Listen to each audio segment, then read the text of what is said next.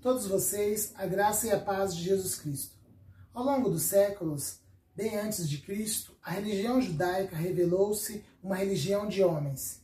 Isso fica bastante claro quando nós lemos o Antigo Testamento. Os textos bíblicos acumulam muito mais nomes masculinos do que femininos, e na maioria das narrativas bíblicas, os protagonistas são homens. Entre os judeus, infelizmente, a mulher não era muito valorizada. O homem judeu diariamente fazia a seguinte prece: Bendito sejas, Senhor eterno, porque não fizeste de mim uma mulher. A mulher era catalogada como um bem patrimonial de que o homem podia dispor à vontade, fosse ele o pai ou o marido dela.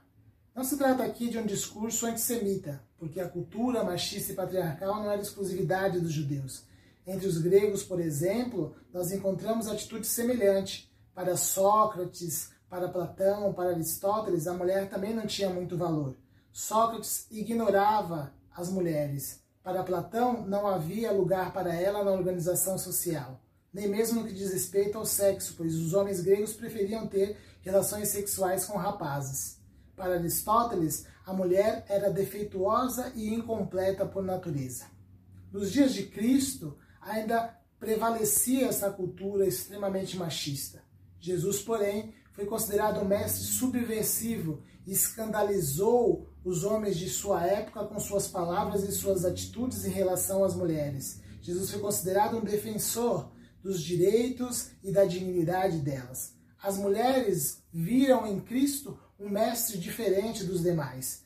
Viram em Cristo uma pessoa que as respeitava, que as acolhia, que as escutava, uma pessoa que as tratava com amor, com carinho, com respeito a que todas elas são merecedoras, a que todas elas são dignas de receber. Por esse motivo, as mulheres passaram a seguir a Cristo. As mulheres viram em Cristo a salvação de uma vida de opressão a qual eram submetidas diariamente e passaram então a seguir a Cristo e se tornaram defensoras devotas do Evangelho, sentindo-se acolhidas. Jesus Cristo não criou um clube do Bolinha. Jesus Cristo não criou um clube ou um grupo composto exclusivamente por homens. Jesus Cristo aceitava as mulheres em seu grupo mais íntimo. Entre os discípulos mais íntimos estavam mulheres, mulheres como Maria Madalena e tantas outras que Jesus Cristo acolheu de coração. Jesus Cristo acolheu com todo o amor, com toda a compreensão.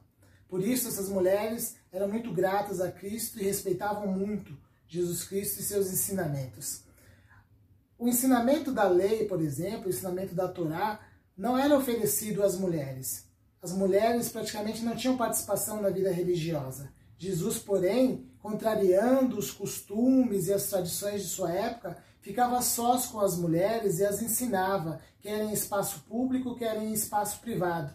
Lucas nos relata no capítulo de número 10 da sua versão do Evangelho que Jesus, em certa ocasião, entrou na casa de duas irmãs, Marta e Maria, e que Maria ficou aos seus pés e que Jesus a ensinava. Jesus conversava com ela e ensinava a ela as verdades cristãs. Jesus Cristo tornou-se, sim, um defensor desse direito que a mulher tem de conhecer a Deus, de ser tratada de igual modo. Na verdade, Jesus Cristo deu início a um movimento em prol do ser humano. Jesus Cristo mostrou a todos nós que diante de Deus somos todos iguais, homens e mulheres, escravos e livres, ricos e pobres. Jesus Cristo deu início a esse movimento, nos mostrou que diante de Deus somos todos iguais. Um outro aspecto interessante a se notar diz respeito, diz respeito à credibilidade de que gozavam as mulheres. Entre os judeus, as mulheres não gozavam de praticamente nenhuma credibilidade. As afirmações das, das mulheres não eram consideradas, não eram levadas em consideração. Isso acontecia entre os judeus, mas também acontecia entre os gregos. O poeta grego Eurípides, por exemplo, fazia a seguinte afirmação: Eis o melhor conselho para um homem razoável. Não acredite em uma mulher, nem mesmo se ela estiver dizendo a verdade.